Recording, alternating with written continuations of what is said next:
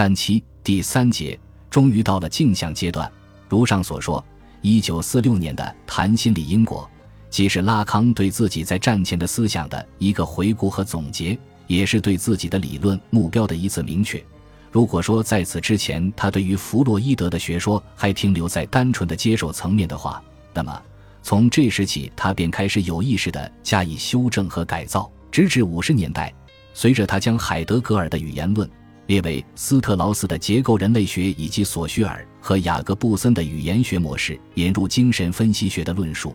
他才真正开始对弗洛伊德著作的革命性重读，对弗洛伊德的认识的这一系列改变。与拉康自己的思想转变正好是重叠的。一九三二至一九四六年前后，他对于弗洛伊德的理论还处在不断了解的阶段，并且这一了解是服务于其精神病学的思考的。一九四八至一九五一年左右，他已经着手对弗洛伊德的理论做出重大修正。这一修正主要围绕着弗洛伊德的自我观进行。修正的结果，便是他对镜像阶段理论的重述，以及对自我心理学的初步反思。到一九五三年，随着想象界、象征界和实在界这个三界理论的提出，镜像阶段又被纳入一个新的框架，重新思考。对弗洛伊德的革命性重读和对自我心理学的直接批判也由此开始。现在，我们终于来到了拉康思想发展中最关键的一个阶段。即阐述其镜像阶段理论的阶段，这个阶段有三篇标志性的作品，这就是1948年的精神分析中的亲灵性，1949年的镜像阶段和1951年的对自我的若干反思。其中前两篇被收入1966年的文集中，不过拉康在编辑时将这两篇作品的顺序做了一个颠倒，意在强调镜像阶段一文时间与逻辑上的先行。一九四九年七月，第十六届国际精神分析大会在瑞士苏黎世召开。拉康在会上做了题为“镜像阶段作为精神分析经验中揭示的我的功能构型”的报告。与一九三六年的情形不同，这一次他得以完整的表达了自己的思想，他的发言没有被打断。前面说过，一九三六年有关镜像阶段的发言就像是一个失窃的文本。如今仿佛是一次收复失地运动，这个文本又回到了失主的手中，但它已不再是当初的那个文本。尽管一开篇还是使用了瓦隆的材料，且仍然没有提及这个恩主的名字，他用另一位心理学家的名字替代了瓦隆的名字，就像一系列能指的滑动，那个所指或者说那个令人不安的真相，在此始终是不出场的。尽管讨论的仍是认同意向或镜像。理想的我的形成这样的问题，且尽管仍采用了黑格尔式的术语，可结构问题的框架，论说问题的方式明显地是拉康式的，已具有了成熟期的拉康风格。由于原始文本的缺席，在两个文本之间做这样的比较也许并不恰当。但如果看一下此前拉康在有关家庭的论文中对镜像阶段的论述，再看一下思想高度浓缩、用词凝练而沉着。论说果断有力的新版文本，上面的比较也许就不算唐突了。镜像阶段的经验材料来自于比较心理学的一项研究，这就是六至十八个月的婴儿与黑猩猩、猴子等动物在情境认知方面体现出的行为差异。例如，拉康描述说，他们都能在镜子中辨认出自己的形象，但在黑猩猩和猴子那里，一旦发觉其镜像是空洞的，马上便会失去兴趣。而婴儿的情况就不同，他立即会以一连串的姿态动作作为回应，在这些动作中以游戏的方式体验到镜像中的运动与被反射的环境之间的关系，体验到这一虚设的复合体与他所复制的现实婴儿自己的身体、他周围的人和物之间的关系。拉康的这个描述并无新奇之处，他不过是对瓦隆等人的镜子测试的结论的综述。但瓦隆们对于拉康的镜像阶段理论的贡献也仅限于此，也就是说，尽管镜像阶段的经验材料不是拉康的，但理论却完全是拉康式的。再或者说，拉康的镜像阶段理论的创新，并不在于其对这一心理现象的描述，而在于他对这一现象的全新阐释和重读。我们甚至可以这样说：镜像阶段乃是从不同的层面和角度对心理学中的镜子试验进行多重强力阅读的一个文本。其阅读的震惊效果就在于，他把那个局限于情境认知的心理学素材引入了对构成自我的基本结构的说明。用拉康自己的话说，他要借镜像阶段来揭示利比多机制，以及人类世界的本体论结构。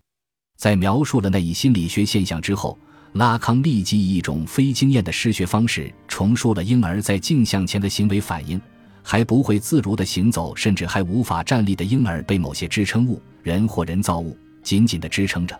但他却能在一阵欢快的挣扎中克服支撑物的羁绊，把自己固定在一种微微前倾的姿态中，以便在凝视中捕捉到那瞬间的镜像，并将其保持下来。这显然已经是一个神话学的叙事。不会行走的婴儿，既是支撑又是羁绊的支撑物。婴儿的欢快的挣扎和前倾的姿态。婴儿的镜像及其对镜像的凝视，这一切经由一种非经验的重述而变成了一个神话叙事的种种单元，变成了有关存在的某个原型式的典型情景，并使得镜像阶段脱除了作为婴儿心理发展之一个阶段的时间语境，而变成了一个空间迷思的场景，一出镜前魅影的戏剧。接下来便是对这个场景的多重阐释，首先是精神分析化的阐释，在这一语境中。我们只能把镜像阶段理解为一次认同，在精神分析赋予这个术语的全部意义上说，以及主体认定一个镜像时发生于他身上的转变。心理学家们，例如瓦隆以及拉康在文中提到的那些研究者，通常把这个场景解释为情境认知的一种表现，即某个智能的存在对周围的环境做出反应和加以认知的某种行为模式。这一解释显然隐含了一个预设。即假定了某个经验的认知性的自足主体的存在，而拉康的目标就是要颠覆这个预设。通过把那一凝视的场景置于精神分析的经验中，他揭示了婴儿对自身镜像的那种新月认定所暴露的某个典型情境下的象征畸形。在此，我突然被抛入了某种原始的形式，之后又在与他者认同的辩证法中被对象化，而后又通过语言而得以复活。使其作为主体在世间发挥功能，在如此高度凝练的句式中叠加繁复的语义，乃是拉康的拿手好戏。面对这样的语句，也许只有过度阐释方可让隐藏在诸如我、他者认同的辩证法、对象化、语言、主体等语词背后的鬼影状状逐渐显形。这需要一种知识考古学的热情。不过，在此我只能割舍这种热情。暂时专注于拉康字面的意思，在拉康看来，镜像认同的核心不是某个自足主体对环境的能动反应，而是空洞的主体在镜像环境中被构形的过程，是主体以我的形式在镜像魅影中被召唤的过程，其结果便是理想的我的出现。在精神分析的经验中，镜像阶段被视作是一次认同，是我的功能的构形。但拉康对镜子试验或镜像阶段的阐释并没有就此止步，他进而，在精神分析经验的基础上，又以哲学化的方式对其实施了二度阐释。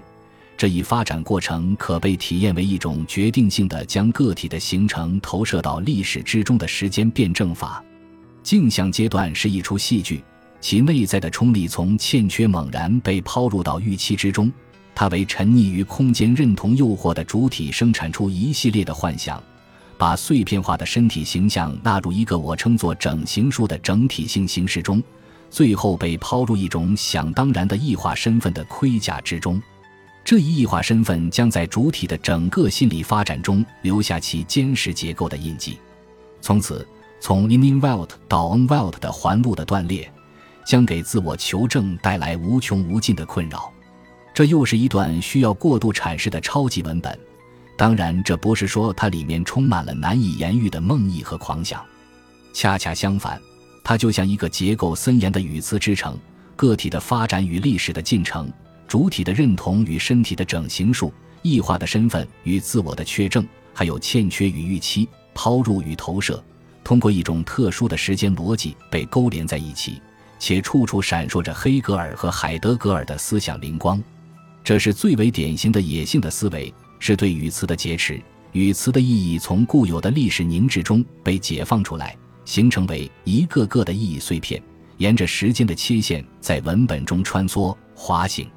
如果说在精神分析经验的层面，镜像认同还主要被阐释为个体的一种心理现象，一种欲望的投射和形象的凝铸，那么到了哲学化的层面，这一现象进而又被阐释为主体世界的一种本体论结构。它既呈现了主体与由他人所构成的社会情境之间的空间辩证法，也呈现了主体在自身发展或历史中的时间辩证法。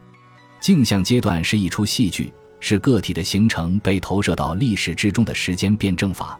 这一辩证法亦是串联系剧目间的逻辑线，而预期的投射和体验的回溯则构成了剧中人物的行为，也决定了这个人物过去和将来的命运，即。